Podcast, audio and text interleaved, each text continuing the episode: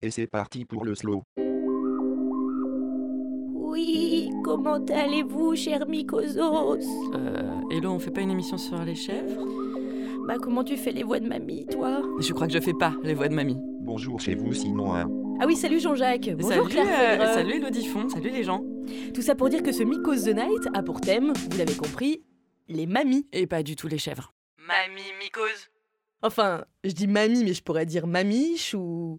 Ou mémé, C'est vrai, ça comment on appelle les grands-mères? Avec un téléphone. Oh oh Bonne vanne, dès le départ J'annonce, ça va envoyer du très très lourd. Oui, alors c'est vrai que plus sérieusement, sache que le rapport aux petits-enfants a pas mal évolué comme tous les rapports familiaux et que c'est généralisé à partir du 19e siècle. Une relation qui est appelée dans le bouquin La famille à l'horizon 2020, le modèle dit du grand-parent gâteau. C'est-à-dire qu'il a une relation ludique avec ses petits-enfants, une relation de plaisir. Parce que les mamies ont davantage de revenus qu'avant, qu'elles vivent plus vieilles et en meilleure santé, et aussi qu'elles ont moins de petits-enfants qu'avant. Euh, du coup, aujourd'hui, certes, les grands-parents acceptent généralement de jouer un rôle de soutien, genre garder un petit enfant malade, mais limité, donc par exemple, pas garder euh, tous les jours l'enfant. Mm. Et c'est avec ce rôle de grands-parents qui est davantage dans le ludique que s'est aussi développé le tutoiement des petits-enfants envers les grands-parents au 19e siècle et les surnoms affectueux dont tu parlais, genre euh, mémé, mémère, pépé, etc. Et euh, à ce sujet, de plus en plus de grands-parents préfèrent aujourd'hui des surnoms plus personnalisés ou alors être appelés par leurs petits-enfants par leur prénom ou par un combo, genre euh, Mamie Vette, tu vois. ou, euh, ou bien par leur passion, comme Mamie Vélo, par exemple. Mais Donc non. moi, bah si, euh, alors j'ai entendu parler d'un euh, papy framboise, par exemple. C'est vrai? Ouais, c'est vrai. Moi, par exemple, ce serait Mamie se moquer de Laurent Wauquiez. Après, je sais pas si pour un enfant, c'est hyper pratique. C'est un peu long aussi. C'est un peu long aussi, ouais. Et alors, pourquoi on fait ça? Eh ben parce qu'on a de plus en plus envie de signifier la spécificité du lien. C'est-à-dire, on n'est pas une mamie comme toutes les autres mamies, on est Mamie Hello. Euh, on n'est pas n'importe qui. Encore. pas encore. Et puis parce que le mot mamie, ça vieillit aussi, et qu'aujourd'hui, à 60 ans, on a super pas envie d'être considéré comme une vieille personne. Euh, alors évidemment, il y a tout un tas de sous-problématiques qui vont avec. Le premier, avoir des enfants dans une fratrie, par exemple, c'est généralement lui qui va choisir le nom.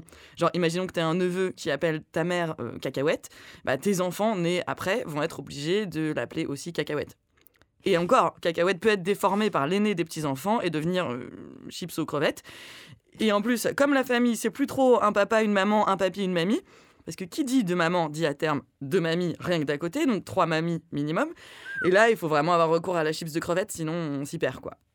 Sans compter que les familles homoparentales, ou homo-grand-parentales, du coup, Mhm. ne sont peut-être pas immensément nombreuses, mais il y a aussi en plus les couples divorcés. Et autant c'était quand même assez rare pour nous d'avoir des, des grands-parents divorcés, autant la génération qui arrive, ça va être pleine balle sur l'autoroute de la, de la séparation des biens chez le notaire. Donc arrive le statut de belle C'est-à-dire euh, vis-à-vis des petits-enfants du nouveau compagnon de mamie ou des beaux-enfants de ses enfants. Enfin bref, c'est pas évident de réinventer tout ça. Et en même temps, c'est beau ce processus de réinvention de la famille, parce qu'après tout, c'est pas le sang qui fait la famille, c'est l'amour et les embrouilles d'héritage. Alors attends, si je te suis bien, toi t'appelais comment ta grand-mère? Pas autrement que par le téléphone, bien sûr. bonne vanne. Euh, moi, j'ai eu une grand-mère que j'appelais grand-mère, justement. Et je, je pense que c'est dans le top 4 des idées de merde. Parce Genre que c'est que grand-mère. Ouais, Ok. Ouais, ouais. Et, et c'est tout pourri. Et en fait, du coup, comme c'est tout pourri, tu l'appelles pas. Et tu sais, c'est comme quand t'es avec tes, tes beaux-parents, par exemple, tu sais pas trop si tu les vouvoies ou tu les tutoies, et donc tu louvoies. oui. Un truc entre les deux. Et du coup, tu, tu finis par éviter certaines phrases et certaines conversations juste pour ne pas appeler la personne par son nom ou la tutoyer. Et toi? Et ben moi, euh, c'est très vrai ce que tu disais tout à l'heure sur euh, l'aîné qui appelle ta grand-mère d'une certaine manière et ensuite tu reproduis sans même trop y penser puisque euh, ma grand-mère à moi, elle s'appelait euh, Marguerite et quand il a commencé à parler, mon grand frère, il l'appelait Mamie Git. Oh. Et, et bizarrement, on a tous fait la même chose derrière alors que je pense que je savais absolument pas pourquoi je Ah l'appelais oui, comme ça au C'est début. mignon. Mais j'aime bien Marguerite. Oui, c'est joli. Je pense que ça va revenir à la mode. À la Saint-Valentin, prends-lui la main. À la Sainte Marguerite, prends-lui la. Oui, il y a Jean-Jacques qui essaye de postuler pour un podcast Rire et Chanson, je crois. C'est bien parti. Je me souviens que ma mamie faisait du lapin et du fromage qui pue. Et mon père me découpait des lettres dans le fromage qui pue. Et t'en faisais quoi? Tu jouais au Scrabble? Non, mais je les mangeais. Il me découpait pas de lettres euh, dans le lapin.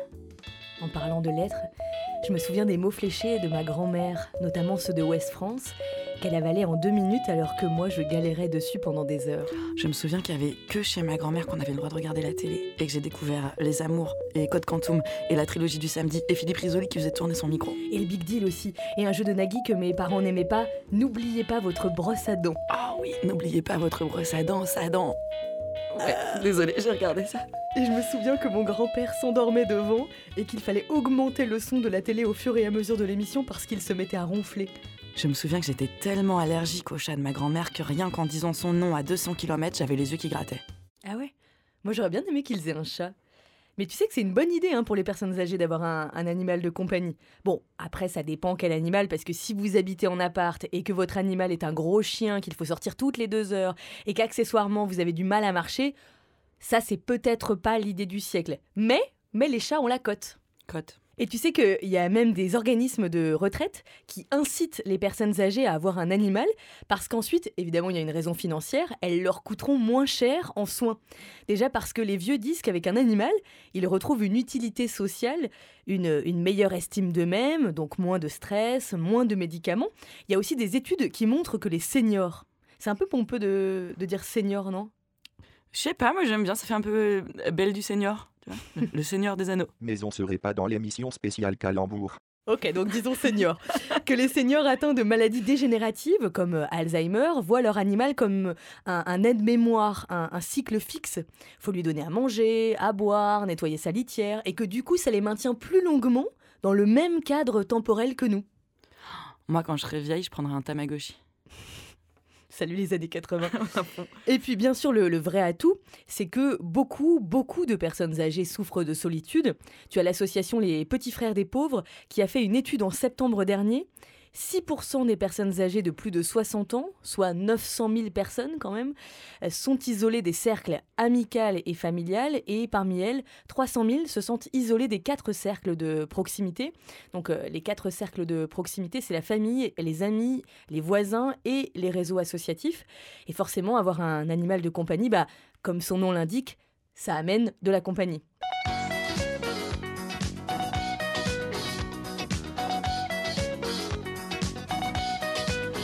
Aujourd'hui on ose tout. Donc évidemment, c'est pas celle-là. Après, en vrai, pour lutter contre la solitude et l'isolement des personnes âgées, il faudrait surtout maintenir les services de proximité, développer des transports plus adaptés, permettre un accès plus facile pour elles à Internet. Arrête de vouloir créer de la dette. En plus, elle pourrait venir te voir comme ça sur Internet, sur l'Internet mondial. Mais bon, admettons, c'est vrai que tout de suite, quand on se retrouve dans un cabinet de veto et que l'on sait que l'on va tous casquer 150 balles parce que notre chien a un rhume, bah c'est vrai que ça crée des liens et, et c'est important, les liens, quand on est âgé. Tiens, puisqu'on parlait de Nagui tout à l'heure, j'ai envie de dire que je crois qu'il faut qu'on joue à N'oubliez pas les paroles. Finalement, un peu sponsorisé par la lutte contre l'Alzheimer. Bon, en l'occurrence, pas vraiment à N'oubliez pas les paroles, mais juste à Trouve-moi l'interprète de cette chanson sur les mamies. C'est parti disque jockey.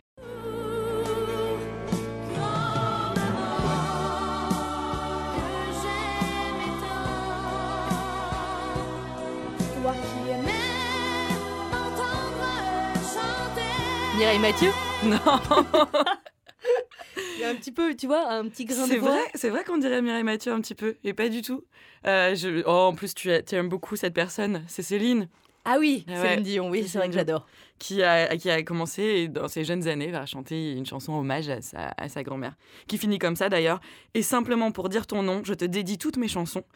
Et moi, je crois qu'il faut faire attention avec ça parce que tu imagines les galères d'héritage si tu commences à sous-entendre que cette chanson, da, da, da, Elle est pour toi. elle est pour toi, oui, mais est-ce que d'un point de vue financier Spéciale dédicace Mamie Rock. Ah que c'est vrai. J'ai pas compris. Les, ado- les applaudissements. Grand-mère, grand-mère et sa poitrine, grand-mère et ses usines, et ses vins secrétaires. Brel Bah oui.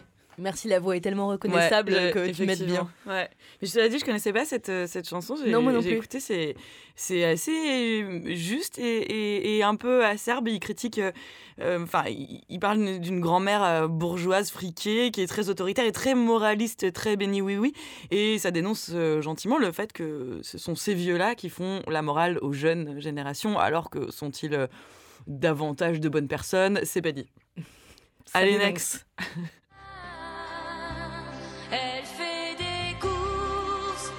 chandails pour les enfants. Puis elles se promènent souvent. Le problème, c'est qu'elles ont un peu toutes la même En voix. fait, hein. ouais.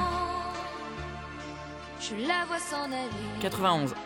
Si fatiguée. J'étais pas née. Mythomane. Mamie. Je sais pas.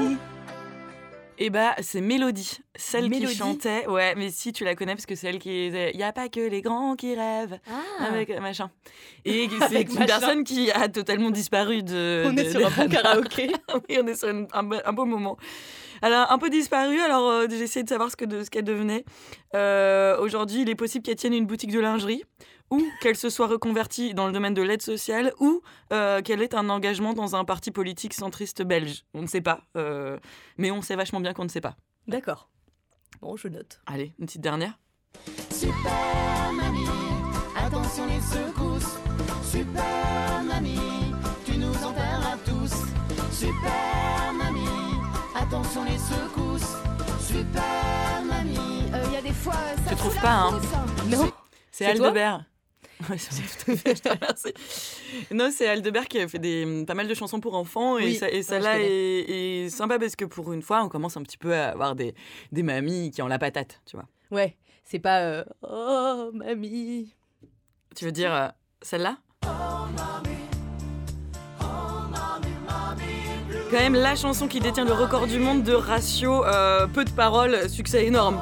Ça va vous dégoûter de, de- de devenir parolier. C'est qui d'ailleurs qui la chante celle-là Euh, c'est pas c'est Nicoletta le, je, je crois le, dans la version euh, originale Nel Nal et, et j'ai quand même compté en revanche pas regarder l'auteur mais euh, il y a 69 occurrences du mot mamie dans cette chanson. J'ai envie de dire que on s'est pas foulé sur l'écriture. D'ailleurs la légende dit que cette chanson qui a été écrite par Hubert Giraud en 1970 il l'a écrite euh, coincé dans un embouteillage à Paris en voiture. Donc je vais te dire c'était pas du gros embouteillage hein, Hidalgo d'émission parce que le mec ça a quand même été très très rapidement euh, au niveau de l'écriture.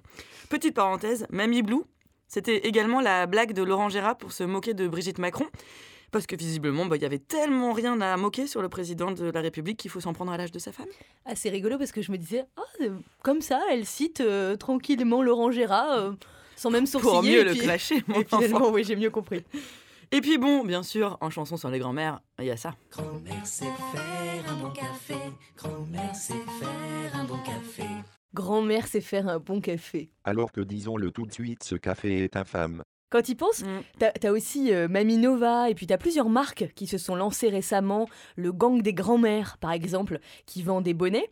Généralement, les marques qui utilisent une figure de mamie pour vendre, c'est surtout dans le domaine de l'alimentaire et euh, dans celui de l'habillement. Oh là là, une femme pour vendre euh, de la bouffe et de, de la beauté et du care. Mhm, Alors, étonnant. étonnant, mais c'est aussi parce que ce sont euh, deux secteurs où les gens doutent, en fait, sont suspicieux. Ouais. Euh, on a, euh, par exemple, il y a régulièrement des scandales sanitaires. On ne sait pas trop ce qu'on mange, on ne sait pas trop ce qui est ajouté dans les produits. On sait sans savoir que l'on se fait pas forcément du bien en mangeant, d'où l'explosion du bio, d'où l'explosion du manger local, manger quand on connaît le producteur. Et donc l'image de la grand-mère, c'est parfait parce que c'est crédible, c'est Mm. authentique. La grand-mère, c'est celle qui connaît des super recettes, paraît-il, euh, de bons produits, chez qui ça sent bon quand on rentre chez elle. Elle a peut-être même des produits dans son jardin. Et oui, la grand-mère, c'est aussi celle qui jardine, qui s'occupe doucement de nous. Alors on y croit et on a envie d'acheter.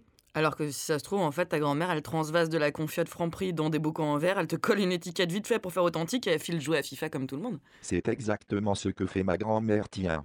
Et dans l'habillement, c'est pareil, puisqu'on on- on sait bien que quand on achète un t-shirt 15 balles, faut pas trop trop regarder d'où le t-shirt vient, de quel pays. On sait que ça met sur la paille des salariés français. On sait, sans trop savoir non plus, que les conditions de travail de ceux qui ont confectionné le, le t-shirt sont déplorables. Et de la même manière, bah, une image de grand-mère qui tricote, qui coud chez elle, qui fait euh, tout à la main, et c'est si bien fait, et ben d'un point de vue marketing, ça marche. On se dit une grand-mère, ça peut pas nous la faire à l'envers. Tu vois, une grand-mère, c'est sage. Ça marche aussi parce que ça nous rappelle euh, nos propres euh, grands-parents, évidemment. Ah, un peu Madeleine de Proust. Alors, je sais pas si ça marche euh, si une grand-mère fait de la pub pour des Kalachnikov. Mamie AK-47, j'achète direct perso. Parce que du coup, avec ce genre de produit, tu touches les gens euh, comme nous, surtout comme toi, Jean-Jacques, et tu touches aussi les personnes âgées qui ont connu ce genre de période et qui sont peut-être un peu nostalgiques. Et vous savez qu'en parlant de marketing, c'est le café grand-mère qui a inventé la fête des grands-mères en Hmm. 1987 et ça a fonctionné, c'est rentré dans les codes euh, de la société. Ça a très bien fonctionné. N'empêche que j'appellerais bien ça le marketing euh, de la grand-mère, j'appellerais bien ça le mammy washing. Mais je comprends pas cette blague en vrai. Non, mais c'est pas une blague. Le washing, c'est quand tu dis du greenwashing, par exemple, c'est le fait de, euh, euh, de, de vendre du produit sous prétexte que c'est un truc écolo. Ou le Ah pink oui, washing, c'est le fait de vendre des produits euh, tout en, en disant que tu, tu donnes des sous euh, contre le cancer du sein. Et c'est une façon de, si tu veux, de, de vendre ton produit en te servant d'une cause. Je sais pas si vous connaissez cette note euh, du dessinateur Boulet, qui est très drôle et très juste, comme tout ce qu'il fait, on va pas se mentir, hein. Euh, et dans laquelle il parle de ces fameuses astuces de grand-mère qui sont partout sur l'internet et sur l'internet de la vie aussi, et dans laquelle il dit le bicarbonate c'est la pierre philosophale de la grand-mère, un tuyau bouché du bicarbonate, des verrues bicarbonate, donc ça marche euh, pour tout, même pour réinstaller Linux a priori. Bah, je vous laisse googler boulet grand-mère, vous allez le trouver et c'est très rigolo. Et en plus ça fait écho à, à ce qu'on disait parce que si ça se trouve le bicarbonate en fait ça marche pas du tout, mais comme on nous dit que c'est une astuce de grand-mère, là psychologiquement ça marche. Il y a un truc quand même qui change dans notre perception de, euh, de, de l'idée. C'est valable aussi dans le traitement médiatique, ce que j'appellerais le biais de la mamie. Par exemple, si on te titre une news, une personne flashée à 127 km/h sur l'autoroute. À 127 km/h sur l'autoroute, flashé. Sérieux? Bon, j'ai pas le permis. Bah, Moi j'ai le permis, en plus j'adore conduire. J'aimerais bien conduire plus souvent. Ah, piège, je vais te ressortir cette phrase tout le temps maintenant. Allô, hello? Ouais, j'irai bien à Ikea ce week-end. Et bim. Bref, revenons au biais de la mamie. Alors, si on te titre une news, une personne flashée à 200 km/h sur l'autoroute, tu t'en fous complet. Ouais. Mais si on te titre une news, une mamie flashée à 200 km/h sur l'autoroute, et bah là, ça devient vaguement une news insolite. Alors qu'on s'en fout si elle est mamie ou pas, cette personne. Peut-être qu'elle est techniquement mamie, mais à 54 ans, elle est PDG dans une entreprise d'import-export et elle passe ses samedis soirs en club échangiste. Ah bah là je clique. Parce qu'avant je m'en fous. Et je trouve ça vraiment très intéressant. Je te cache pas que si j'avais 7 ans de libre euh, devant moi, là, Tu ferais le tour du monde quatre fois? Non, je ferai une thèse sur ces biais Ah, carrément. médiatiques. Mais euh, je vais plutôt faire ça quand je serai en maison de retraite. Vois, à me faire chier dans mon EHPAD. J'espère qu'il y aura le Wi-Fi dans mon EHPAD. Ouh là là là là là là, me lance pas sur les EHPAD.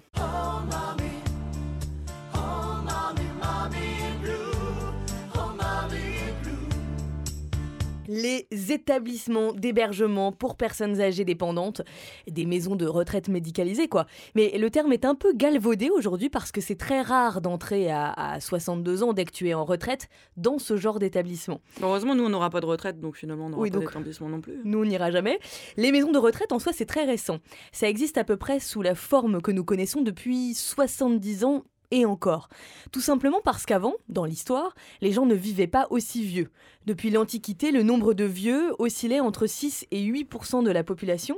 Et pour vous faire une idée, l'INSEE estime que l'on sera 73 millions en 2060 et qu'environ un tiers des gens, 23 millions, auront plus de 60 ans, dont 200 000 centenaires. Ah ouais, on est passé de 6% de vieux dans la population à euh, un tiers des Un vieux. tiers en 2060, donc c'est pas tout de suite. Ouais, ouais, ça arrive. Et attends, 2060, nous on aura. 23 ans. Oui, bah, c'est bien aussi les personnes âgées. Bref, du coup, qui dit plus de vieux dit faut bien faire quelque chose pour eux. Ou pas. La question a commencé à se poser au 19e, notamment avec euh, la création des hospices, des établissements religieux, mais c'était surtout pour les vieux soldats blessés. La première loi qui institue une assistance obligatoire pour les anciens, c'est en 1905. Très actif en termes de loi en 1905. Et ça avance en même temps que l'idée de protection sociale, en même temps que l'idée de payer les gens pendant leur retraite. C'est très récent tout ça.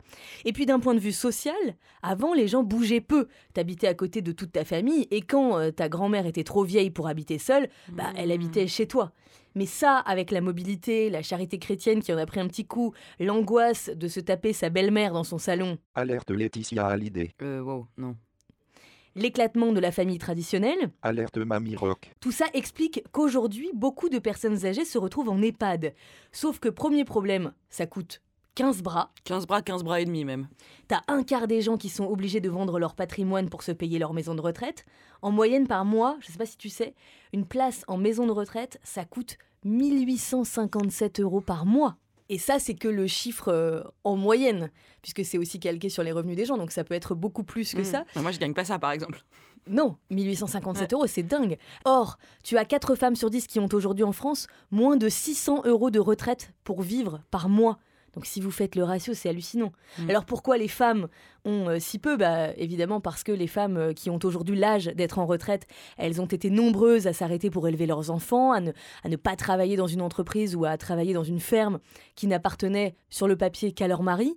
Et donc elles ont en moyenne des pensions deux fois inférieures à celles euh, des hommes. Elles avaient qu'à monter des start-up. Donc imaginez une maison de retraite qui coûte en moyenne 1857 euros par mois et c'est pas prêt de baisser puisque l'offre est moins importante que la demande. Vous avez des listes d'attente. C'est hallucinant, ça peut durer euh, plusieurs années pour rentrer dans une maison de retraite. Et quand enfin vous pouvez y rentrer, là il y a tellement peu de personnel, peu de moyens bizarrement. Tu te retrouves à, faire vivre des personnes âgées dans des espaces où elles mangent pas très bien, où elles se retrouvent avec des gens qui n'ont pas du tout le même niveau de dépendance qu'elles, pas les mêmes pathologies, des endroits où parfois elles se font engueuler parce qu'elles en ont mis par terre en mangeant, parce qu'elles ont fait pipi à côté. On ne leur explique rien, on les infantilise, on leur parle mal, comme si le fait d'être âgé rendait forcément un petit peu con. Alors ça vous aura pas échappé, de plus en plus on évoque des cas de maltraitance, parce que en fait engueuler une vieille personne parce qu'elle a besoin d'une protection, c'est dégueulasse. Et en même temps, tu peux pas jeter la pierre à l'aide-soignante qui gagne le SMIC, qui se pète le dos, qui a 25 personnes à gérer comme ta grand-mère. Ouais, mais tu peux pas t'empêcher de lui en vouloir. Non, tu peux en vouloir aux connards qui se pointent dans ce genre d'établissement en disant qu'il faut quand même un petit peu faire des économies sur la dépense publique. Ouais, c'est vrai. En revanche, euh, c'est vrai que ça met, ça met mal à l'aise, ça, ça met triste tout ça. Peut-être parce que on s'en veut aussi de déléguer à ces gens euh, de prendre soin de nos vieux, de faire le sale boulot à notre place. Parce que c'est pas beau à voir de vieillir. Parce que c'est pas beau à voir toujours. Vieillir, c'est accepter de mourir, mais pire, accepter de se dégrader. Et combien de fois on s'est dit cette phrase, Mm. tous, que nous, on voudrait pas finir comme ça? Qu'on préférerait être mort que de s'ennuyer à mourir? Ou plutôt de s'ennuyer à pas encore mourir? Juste à être dépendant, triste, en souffrance, oubliant tout sauf l'humiliation de n'être pas encore mort? Combien de fois est-ce qu'on a souhaité à nos vieux de mourir? Et c'est terrible, d'autant plus terrible qu'il y a des, des grands-parents euh, qu'on n'aime pas, euh, pas plus que ça, on s'en fiche un peu. Et puis il y a ceux qu'on aime, vraiment, parce qu'ils ont été là, ou qu'ils ont été drôles, ou qu'ils ont été cons, ou, ou qu'ils ont été eux, et, et dont on se dit qu'ils mériteraient mieux que ça, mieux que leurs petits-enfants qui parlent de à l'imparfait déjà, alors que leur corps est encore là. Nos grands-parents, c'est d'ailleurs, c'est l'apprentissage souvent de la mort, euh, du deuil. C'est souvent nos premiers enterrements. Enfin, eux et poisson, le poisson rouge kiki, quoi, souvent, mais c'est une autre affaire. Il existe d'ailleurs pas mal de bouquins pour enfants autour de ça, hein, l'enterrement de mamie, mais probablement moins de bouquins qui s'appellent Mamie voudrait bien qu'on la débranche. Je, je mets à distance en déconnant un peu, mais la problématique de la fin, c'est un truc qu'on veut tous pas trop voir. Pour les plus chanceux d'entre nous, on l'a vécu seulement avec nos grands-parents, mais quand ça va être nos parents, ça va être beaucoup moins marrant. Alors que là on se marre à plein tube. J'ai les servomoteurs qui craquent. Youpla boum. Ah bah oui, la gros niveau de gaudriole. T'as déjà imaginé ton propre enterrement? 4567 fois à peu près. Mais là, depuis que je joue au théâtre, je- le pire, c'est que j'imagine mon enterrement et à la fin, il y a mes potes qui diraient Bon, et maintenant, laissez une petite critique sur Bière et Duc. Genre, Hum, la tracklist de l'enterrement était super, mais on n'est pas très bien assis dans cette église. Cela dit, d'ailleurs, les, les seules fois que je vais à l'église, c'est pour les enterrements. Bon, je me porte euh, garante euh, et tous les gens qui nous écoutent que oui, on fera une vanne sur billet réduc à, à ta mort, si je suis encore là. Ah, c'est sympa. ok, la meuf part du principe qu'elle va m'enterrer. On est sur une très belle ambiance. C'est vrai, en le disant, je me suis dit, mais tu t'enflammes complètement. moi, moi, mes premiers deuils. Oui, revenons à un truc vraiment la, la Oui. gaudriole absolue. Voilà, j'ai eu encore plus de chance puisque c'était avec mes, mes deux arrière-grand-mères. Ah, t'as eu deux arrière-grand-mères. Exactement, c'est une belle hérédité. Exactement pareil pour moi. Ceci dit, parenthèse, mais euh, je pense que ça m'avait choqué quand même, là je le dis en rigolant, mais euh, j'avais 11 ans à l'époque et juste après, j'avais eu mes règles pour la première fois. Donc Hmm. là, on est sur une anecdote passionnante, Si, si. mais le deuil peut amener euh, parfois les règles. J'avais lu un bouquin là-dessus. que le, Un choc. Et voilà pas une émission sans faire couler le sang. Même avec les grands-mères. On a atteint le point, ragnagna. Ça me fait toujours plaisir d'en parler avec toi, Claire. Mais c'est vrai ce que tu disais, j'ai souvent entendu des gens dire j'aimerais bien avoir une crise cardiaque à 85 ans, comme ça, hop, c'est fini d'un coup et je pars en laissant un bon souvenir. Bah ouais. Parce qu'il y a ça aussi, qu'est-ce que l'on va retenir de, de toi, de nous, euh, quand on mourra? Pour moi, c'est un peu le syndrome Chirac. Le mec a été président de la République. On partage ou non ses opinions politiques, mais il se trouve que objectivement, il a quand même eu une vie euh, impressionnante. Mm. Et là, depuis plusieurs années, même si on ne sait pas grand-chose de sa maladie, on sait qu'il souffre de gros troubles de la mémoire. Et pour moi, Chirac, c'est vraiment le paroxysme de tout ça pour ça. du, sens de la vie que tu cherches. Tu peux, de ton vivant, être président de la République et l'oublier avant même de mourir. J'ai vu la première guerre, le premier téléphone. Me voilà centenaire. Mais bon, qu'est-ce que ça me donne Est-ce qu'on se mettrait pas un petit accordéon? Samedi prochain, dès 13h45, grande soirée We Are the 30s. Son d'urinaire gratuit pour les filles. Jean-Michel dédicacera vos bas de laine dans la cafétéria. Et vous pourrez remporter un demi-livre d'ersatz de café. Vous vous présentez au bar avec votre coupon de rationnement pour profiter de la tisane en happy hour. Tenez-vous prêtes, mesdames, à enflammer le dance floor avec les plus grands tubes des années 30. Mon amant de Saint-Jean à Froufrou en passant par Maréchal Nouveau-Lard. Euh, non, peut-être pas ça. Bon alors non, prenez vos places dès à présent par télégramme auprès de Martine, qui tiendra le bar à potage là, là, dans l'aile droite de la cafétéria du bal musette. Est-ce que les vieux picolent? Ah bah grave, parce que moi potage, euh, tu parles. Mes Ah grands-parents, ils se mettaient des doses. Mon grand-père, quand il servait à l'apéro, enfin quand il servait l'apéro, c'était mais à mourir de rire. Ah ouais? Moi, J'ai je n'ai jamais vu des mes, mes vieux quoi euh, bourrés. Jamais? Non. Ah pas du tout. Bah, Parce je que moi, mon- pour eux du coup. Mon grand-père, ouais, tu m'étonnes. Parce que moi, mon grand-père, je pense qu'il connaissait pas bien le goût de l'eau. Et en fait, non mais vraiment, il y avait du cidre sur la table en permanence. Ah et c'était un cidre très, très, très passé. Tu vois, c'est pas le cidre euh, qu'on Mhm. boit là comme ça, un peu hype. C'est vraiment le cidre euh, vinaigre. C'était dégueulasse. Vraiment. Mais ceci dit, j'ai des très bons souvenirs de lui un peu bourré parce que quand il était bourré, il nous racontait plein de souvenirs. Toujours les mêmes souvenirs. Et le pire, c'est que c'est qu'il est décédé il y a plus de 10 ans maintenant, enfin 10 ans. Et, euh, et je serais pas capable de raconter beaucoup de ces histoires alors que euh, je les ai entendues à peu près 152 fois à chaque fois. Et, et euh, il nous racontait parfois des histoires de guerre en plein milieu du repas, un peu bourré. hein. Et, et quand on y pense, la génération de nos grands-parents, c'est la dernière génération à avoir vécu la, la Seconde Guerre mondiale. Ouais. Donc ils avaient des choses à dire, à transmettre. Sauf que moi, à l'époque, et mes cousins et cousines, c'était pareil. Je sais pas si toi, c'était pareil, mais euh, en fait, à l'époque, j'en avais à peu près rien à faire. Ouais. Tu vois, ça me semblait hyper lointain. Et en fait, c'est maintenant, ou enfin, ça fait depuis quelques années, disons, que je me dis que j'aurais bien aimé savoir exactement euh, ce qu'il avait vécu, comment. Et c'est maintenant qu'il est mort que, euh, que je me dis, mince, j'aurais dû mieux écouter ces histoires euh, un peu alcoolisées. Je suis d'accord. Tu ne m'as pas laissé le temps de te dire tout ce que je t'aime. Et ça va être euh, de, de pire en pire, puisque l'âge moyen où l'on devient grand-parent est de plus en plus tardif. 51,5 ans pour les grands-mères en 98, 54 ans en 2010, et euh, évidemment, puisque comme les femmes aujourd'hui travaillent, font des études, elles ont des enfants plus tard, donc a priori, ça va continuer à, progresser, à, faire que ce chiffre soit de plus en plus tardif. Et d'ailleurs, il y, a un- il y a un phénomène intéressant, c'est que des psys disent qu'aujourd'hui, depuis une petite dizaine d'années, notre génération, donc nous qui avons euh, une trentaine d'années, on fait aussi des enfants parce que nos parents, à nous, aimeraient devenir grands-parents, nous mettent un peu la pression, et qu'en fait, on fait aussi des enfants pour rendre nos parents grands-parents. Hashtag pression. Et ça me fait penser à toute la hype autour de la, de la psychogénéalogie. Je vois que tu glousses. Oui, je glousse.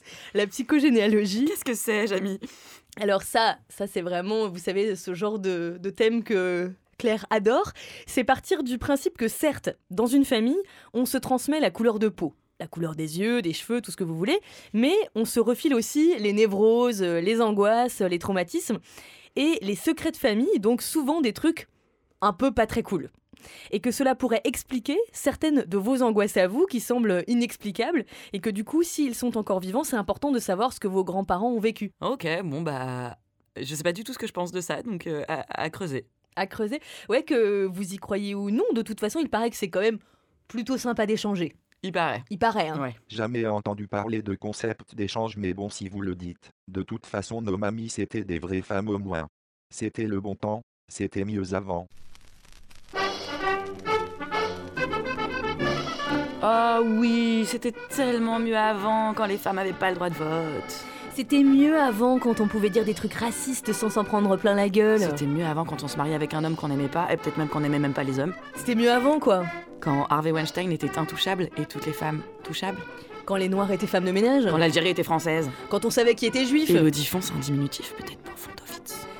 C'était mieux avant. Quand on accouchait dans la douleur. Quand on mourait à 45 ans. Quand les féministes fermaient bien leurs grosses margoules. Quand on se saignait pour un seigneur. Qu'on décapitait les voleurs. Qu'on polluait sans culpabiliser. Qu'on fumait sans avoir peur du cancer. Qu'on avait des vrais printemps, des vrais hivers. Et qu'on pouvait rire de tout parce qu'on peut plus rien dire. Ah, ça c'était le bon, temps. temps. On est tous d'accord. Au temps glorieux de la j'avais des ficelles au képi, Tiens, et tu vois, en 2018, on commence à peine à dire aux gamines de 8 ans qu'elles peuvent faire de la mécanique ou devenir euh, chirurgienne et que non, un mec n'a pas le droit de faire quoi que ce soit à leur corps qu'elles ne veulent pas. Mais nos grand-mères, quand elles avaient 8 ans, elles écoutaient ça. Il peut me prendre mes sous, il peut me filer des coups sans que je râle. Il a des gros biscottos, mais c'est lui que j'ai dans la peau. C'est le mal qu'il me faut.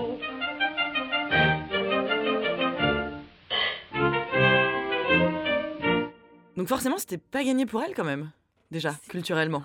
C'est un peu trash quand même comme... Euh, ah oui, avec, avec, le, en fait, avec la lecture qu'on a aujourd'hui, c'est trash. À Ah l'époque, c'est pas trash, mais avec la- le, le regard qu'on a maintenant, forcément, comme tous les trucs qui ont évolué dans la société, c'est- trash a posteriori. Oui, merci Claire. Euh, mais ça n'explique pas tout. C'est que j'aime bien euh, placer des locutions latines telles que a posteriori. Oui, oui, Non, ça n'explique pas tout. Et non, qu'est-ce qui explique tout? Non, mais ça explique pas que les, les- les vieux votent euh, plus à droite, par exemple. Tu vois, ça Mm. explique pas ce truc de c'était mieux avant. euh. Enfin, la droite tradie hein, quand ils votent, pas la droite euh, extrême. Euh, c'est un petit peu, on pourrait dire, un vote un peu flipasse. Tu vois, le, le vote. hmm, mes petits-enfants n'ont pas de CDI, on a vu à la télé que c'était dangereux quand même le monde, euh, bon, euh, ça ressemble plus trop à ce qu'on connaissait, donc on a peur. Et quand on a peur, qu'est-ce qu'on fait, Claire? On vote à droite. et bien sûr. D'ailleurs, et notamment à droite, ils savent que leur euh, électorat est âgé et ça explique que souvent les thèmes de campagne jouent sur euh, ces peurs de l'autre parce que euh, à cet âge-là, quand on est vieux, on voyage plus ou en tout cas on n'a pas beaucoup voyagé dans sa vie, euh, on se renferme un peu sur soi. Et ce qui intéresse aussi les partis, c'est que les vieux votent plus que les jeunes, ils déménagent moins. Donc, pas de problème pour s'inscrire sur les listes euh, électorales. Ils ont fait leur procuration à l'avance, eux, et donc, ils sont beaucoup plus nombreux à voter. Par exemple, à la présidentielle de, de 2012, 87% des inscrits qui avaient plus de 60 ans avaient voté, contre 80% des inscrits pour le reste de la population. Donc les vieux votent plus. Mais bon, tout n'est pas perdu, Claire, puisque les gens qui ont entre euh, 55 et euh, 70 ans aujourd'hui, qui ont donc vécu mai 68 ou qui en ont connu les retombées directes, eh bien, eux sont moins pratiquants euh, d'un point de vue religion et sont plus orientés à gauche. Donc peut-être que dans 10 ans, on se demandera mais pourquoi les vieux ils votent tous à gauche? C'est quoi la gauche? Figure-toi d'ailleurs que l'électorat âgé a beau être davantage de droite, ça ne veut pas dire qu'il est exclusivement de droite. Toutes les mamies ne sont pas des conservatrices un peu réac. C'est même une vraie problématique sociologique ce sujet. Parce que justement ce stéréotype de la mamie existe, c'est-à-dire l'image d'une femme vieillissante qui devient socialement chiante, euh, sexuellement inactive. Donc, tiens, aurait-on tendance à déprécier les femmes dès lors qu'on ne les considère plus sexuellement intéressantes? Soit euh, c'est le cliché de la bonne vieille grand-mère toute gentille et un peu concon, soit c'est le cliché de la vieille femme acariâtre euh, type belle-mère casse-burnette. Quoi qu'il en soit, c'est des personnes qu'on considère comme un peu sorties du game de l'opinion, comme apolitiques. Et plusieurs mouvements ont lutté contre ce stéréotype discriminant, notamment les Raging Grannies, un, mouvement qui est né en 87 à Vancouver et qui existe dans la branche francophone euh, du Canada depuis 2001, qui s'appelle les Mémés déchaînés. Ben, mon nom, c'est Louise-Édith Hébert. Je suis une mémé déchaînée. Et euh, nous sommes euh, des femmes militantes. Nous sommes vouées à la sauvegarde de la beauté du monde. Et cette femme raconte dans un documentaire qu'elle qu'elle tente de changer le monde avec des chansons humoristiques. On va pas se mentir, je kiffe. Tu m'étonnes. Alors leur but, c'est militer pour, euh, pour certaines causes et aussi de montrer que ce cliché est faux et qu'on peut être une vieille femme et être euh, de gauche et avoir la rage contre ce monde de merde. J'accuse. Ça dénonce. Alors, elles font des manifs, elles vont chanter contre un programme pétrolier pourri, elles se joignent aux grèves des étudiants, bref, elles sont loin de rester faire des confiottes euh, trop sucrées. Et ça me fait d'ailleurs penser à cette histoire un peu liée, cette histoire de Mamie Daniel. Daniel, c'est cette femme qui est interviewée par les télés au lendemain des attentats de Paris du 13 novembre 2015 et qui dit ça. Nous porterons au plus haut nos valeurs et nous fraterniserons avec 5 millions de musulmans qui exercent leur religion librement et gentiment et nous nous battrons contre les 10 000 barbares euh, qui tuent soi-disant au nom d'Allah. Alors, ça touche énormément de monde. D'abord parce que c'est un discours qu'on a envie d'entendre à ce moment-là. Et en plus, à cause du cliché qu'on évoquait. Parce que quand on voit un lendemain d'attentat une femme âgée interviewée sur BFM sur les musulmans, on flippe un peu d'entendre du caca. Et donc, non, c'est pas du caca ce qu'elle dit, donc contre Kems de ouf. Du coup, cette femme devient rapidement une icône et tout l'Internet l'appelle spontanément Mamie Daniel. Sauf que voilà, cette femme le dira d'ailleurs plus tard dans des longs entretiens, elle n'est pas Mamie Daniel, elle s'appelle Danielle Mérian, elle est avocate à la retraite, elle est catholique, elle est engagée dans la défense des droits humains, et qui plus est, elle n'est pas mamie. Et nous, nous avons réduit cette femme, cette femme qui pense, avec laquelle on est d'accord ou pas, mais nous avons réduit cette femme qui réfléchit, qui s'engage politiquement à sa reproduction et à son genre. Ça nous aurait probablement sauté aux yeux si une femme, disons Mathilde, 35 ans, avait tenu le même discours à BFM et qu'on l'avait tous appelée spontanément Maman Mathilde. Clin d'œil méta, Arte Radio.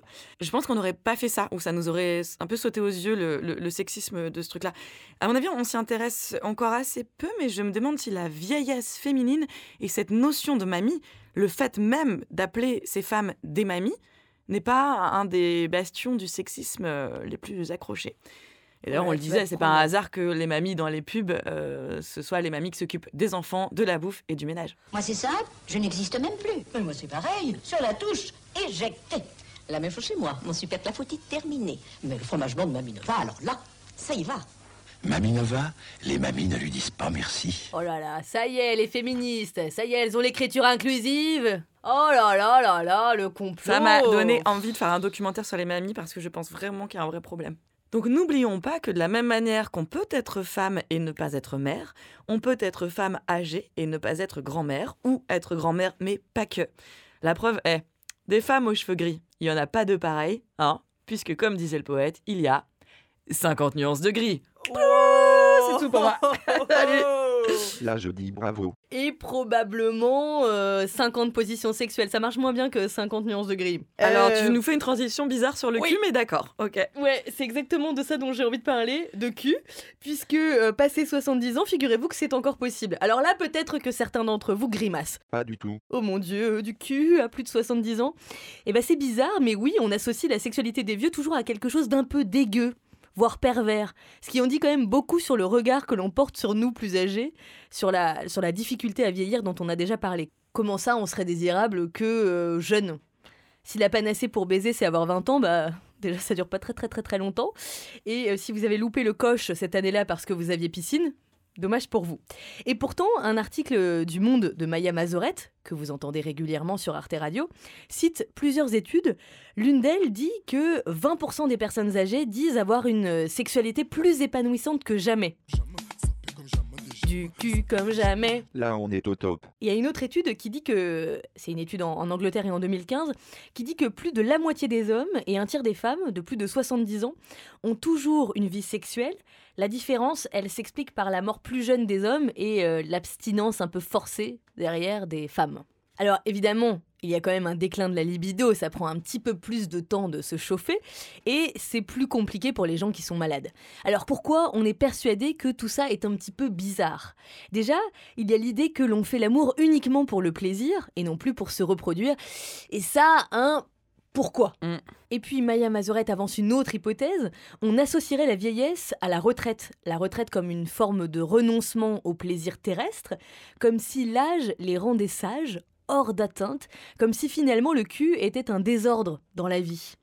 Et puis, c'est vrai que l'on n'imagine pas les grands-parents avoir volé dans un magasin, c'est vrai qu'on les imagine pas non plus avoir euh, plaqué un ex par texto, avoir eu leurs règles, avoir pratiqué euh, le euh, sadomasochisme. En fait, on, on ne les imagine pas autrement que vieux, regardant la télé et se faisant un peu chier. Ce qui est une forme de sadomasochisme, finalement. Regardez Les Amours et le journal de Jean-Pierre Pernaut. Dans plein de cultures, le vieux, c'est donc le sage, celui qui sait, qui a un avis éclairé, à qui l'on demande son opinion, à qui l'on demande de trancher des litiges, quand bien même il vient d'un monde que les moins de 20 ans ne connaissent pas.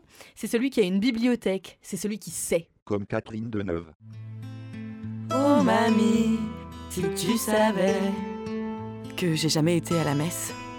Que je préfère coucher avec une femme plutôt qu'avec un homme. Que ton Jésus, je lui pisse au cul. Que je me sens mieux quand je suis pas en CDI. Que j'ai défendu le droit à l'avortement. Que j'ai jamais réussi à tricoter une écharpe en entier. Que je fais des trucs sur Internet.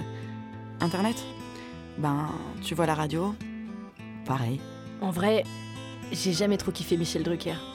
Si tu savais que je mange pas de viande depuis 99 parce que tu m'as traumatisé avec ton lapin. J'ai beaucoup culpabilisé de pas t'avoir beaucoup appelé. J'ai pas du tout culpabilisé de pas t'avoir appelé. Big up à toutes les mamies. Bon bah salut les mycosos, que vous soyez mamie, papy, pas mamie, pas papy. On vous donne rendez-vous dans 15 jours sur arteradio.com Avec Jean-Jacques, avec Elodie Font, À tantôt les jeunes. avec Claire Fégreux. en partenariat avec Brain Magazine. On parlera dont on sait pas encore quoi. mais, on, mais, on, mais on est déjà contente. On dit content. Oui, content, Jean-Jacques. Tu crois qu'un un jour on sera grand-mère? Alors si c'est le cas, ils pourront toujours aller se gratter pour que je leur fasse de la, de la confiture maison, je te le dis. Moi je me demande ce qu'ils penseront de nos vies. Peut-être des pizzas surgelées, je leur ferai. J'ai hâte de goûter ça. Tu crois qu'ils écouteront toutes nos conneries sur... euh, arteradio.com et qu'ils nous passeront un coup de fil par an pour nous remercier de leur avoir fait un chèque pour leur permis drone